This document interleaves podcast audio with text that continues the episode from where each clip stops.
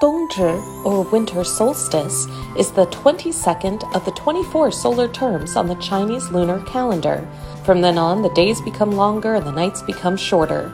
The winter solstice also marks the arrival of the coldest season in the year. There is a saying that goes, have dumplings on the day of winter solstice and noodles on the day of summer solstice. China has developed a unique festive food culture throughout the years. Eating dumplings is a common folk custom for many Chinese on the day of winter solstice, especially for those living in the north. In places such as Shanghai, people eat tangyuan, a kind of stuffed small dumpling ball made of glutinous rice flour, to celebrate winter solstice.